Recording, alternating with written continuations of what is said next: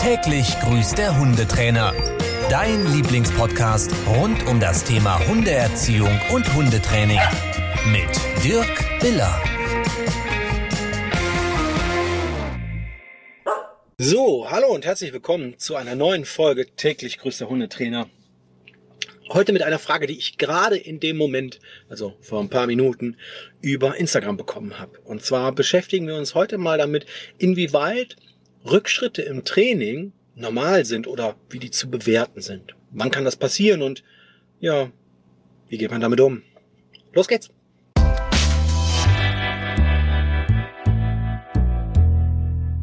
Also, ähm, die Frage war ursprünglich auf äh, Tricks gemünzt. Ne? Da ging es darum, ähm, dass der Hund einen Trick gelernt hat und dass man kurz danach das Gefühl hat, dass er diesen Trick wieder vergisst oder vergessen hat, ihn nicht mehr so gut durchführen kann. Und das ist jetzt erstmal nicht so ganz so ungewöhnlich. Also wir werden jetzt gleich noch ein bisschen drauf kommen, in welchen Situationen im Leben das tatsächlich ver vermehrt äh, auftreten kann.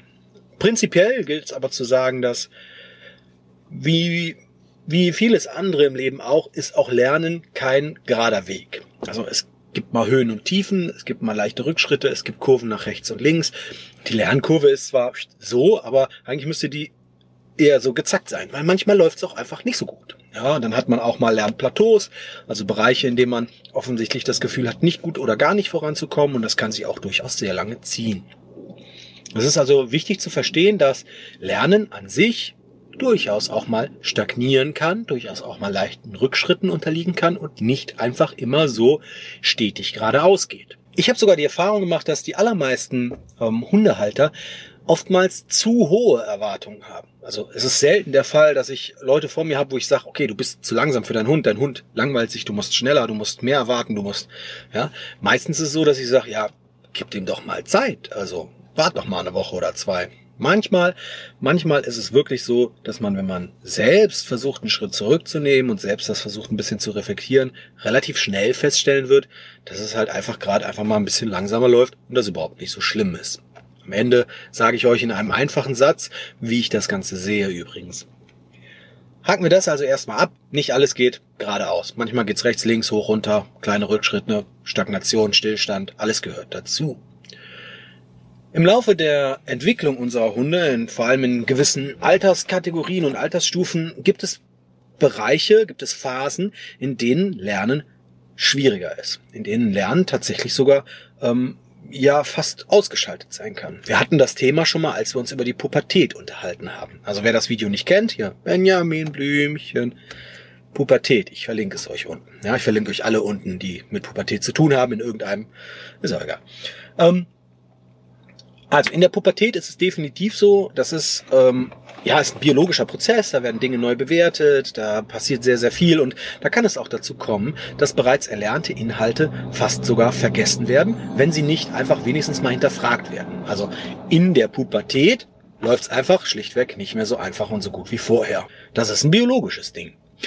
Und dazu kommen jetzt noch andere Phasen. Wir haben auch schon mal über die sensiblen Phasen gesprochen. Auch die verlinke ich euch unten. Auch in den sensiblen Phasen kann es sein, dass euer Hund einfach nicht so gut lernt, dass es einfach mal langsamer geht, dass, dass Eindrücke, die er vorher während des Trainings problemlos weggesteckt hat, wie die Bahn, die da an mir vorbeifährt, ähm, dass die heute, weil er eben in der sensiblen Phase ist und ihm das viel schwerer fällt, ihn komplett aus dem Training rausbringt und er sich nicht konzentrieren kann, er sich erschreckt, er aufsteht und halt das Sitzkommando, das er vielleicht fünf Minuten konnte, nach zwei Minuten schon auflöst. Also auch die sensible Phase ist ein Punkt in der Entwicklung oder die sensiblen Phasen, man streitet sich ja, wie viele es sind, guckt das Video, dann lernt ihr das, ähm, ja, sind Phasen, in denen es einfach lerntechnisch mal nicht so gut laufen kann oder auch leichte Rückschritte geben kann.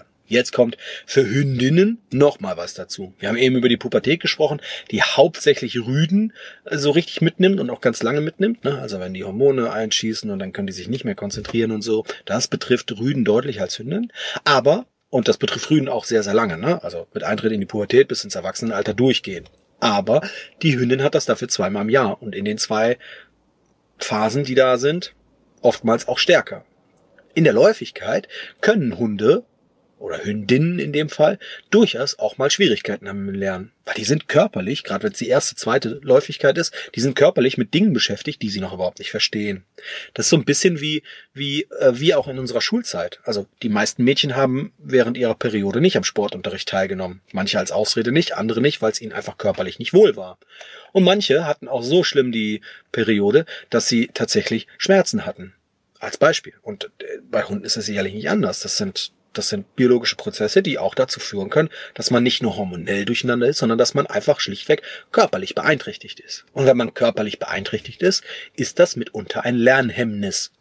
Auf Lernhemmnisse und all diese Geschichten, wie Lernen stattfindet, welche Lernverhaltensweisen es gibt, gehe ich übrigens in dem Online-Kurs ein, den wir gerade aufbauen. Also nur so, um das mal anzuteasern, seid gespannt, da kommt bald was, das richtig, richtig viel Wissen vermittelt und all die Dinge aus den TGH-Folgen, die wir hier so zusammen in ein großes Konzept, damit ihr Dinge besser versteht, die wir vielleicht hier schon mal frei angesprochen haben. Also ähm, Lernhemmnisse können unter anderem körperliches Unwohlsein sein. Hormonhaushalt, Tageszeit, Uhrzeit, Umwelteinflüsse, da gibt's ganz, ganz viele Dinge. Ja? Also, es ist nicht ungewöhnlich, um das kurz zu fassen. Es ist nicht ungewöhnlich, dass es manchmal Rückschritte gibt, dass man manchmal das Gefühl hat, das konnte er doch gestern noch, warum kann er das jetzt nicht, als hätte er es vergessen.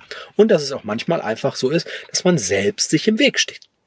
Denn Immer dann, wenn ich meinem Hund eine Sache beibringe, dann ist das relativ schnell, am Anfang geht's voran. Und dann will man vielleicht zu viel, man ist zu schnell oder man, man bringt Dinge durcheinander, man bringt noch was rein und noch was rein und schon kann der Hund zwar zwei Dinge, Sitz und Platz, aber hat im Zweifel, weil ich das als Mensch nicht sauber aufgebaut habe, nicht gelernt, was da genau was ist und kann das nicht unterscheiden und rät eigentlich mehr als das, das habe ich auch mit Milan gehabt. Ich kann bei Milan sagen Sitz, Sitz, Sitz und dann macht der Sitz Platz teilweise, weil der sagt, hä, du hast doch gerade schon was gesagt, weil der nicht richtig zuhört und Hand aufs Herz, ich auch eine Zeit lang nicht richtig trainiert habe.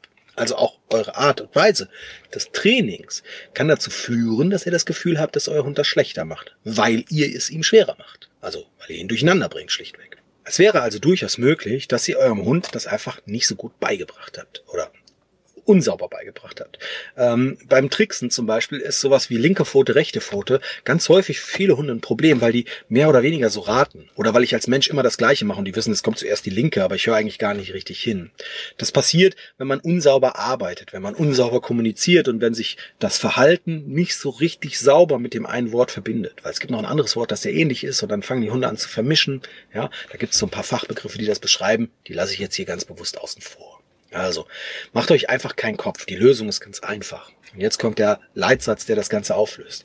Solange das Licht am Ende des Tunnels näher kommt, über einen längeren Zeitraum, ist alles in Ordnung. Es geht nicht darum, wie schnell ihr durch den Tunnel durch seid. Es geht auch nicht darum, ob ihr mal vier Meter vorfahrt, dann zwei Meter zurück, dann wieder fünf Meter vorfahrt, dann wieder einen Meter zurück. Das ist egal. Solange es näher kommt, über einen längeren Zeitraum, ist alles in Ordnung.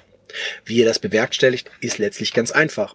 Wenn ihr das Gefühl habt, euer Hund hat es nicht ganz verstanden, ist unsauber, könnte es vergessen haben, dann versucht das nochmal zu definieren. Versucht sauberer und klarer zu reden. Versucht sauberer und klarer zu trainieren. Das Kommando also im Zweifel nochmal ein, zwei, drei neue Sessions aufzubauen. Also in der Woche noch zwei, dreimal neu, Sitz und Platz klar und deutlich voneinander zu unterscheiden.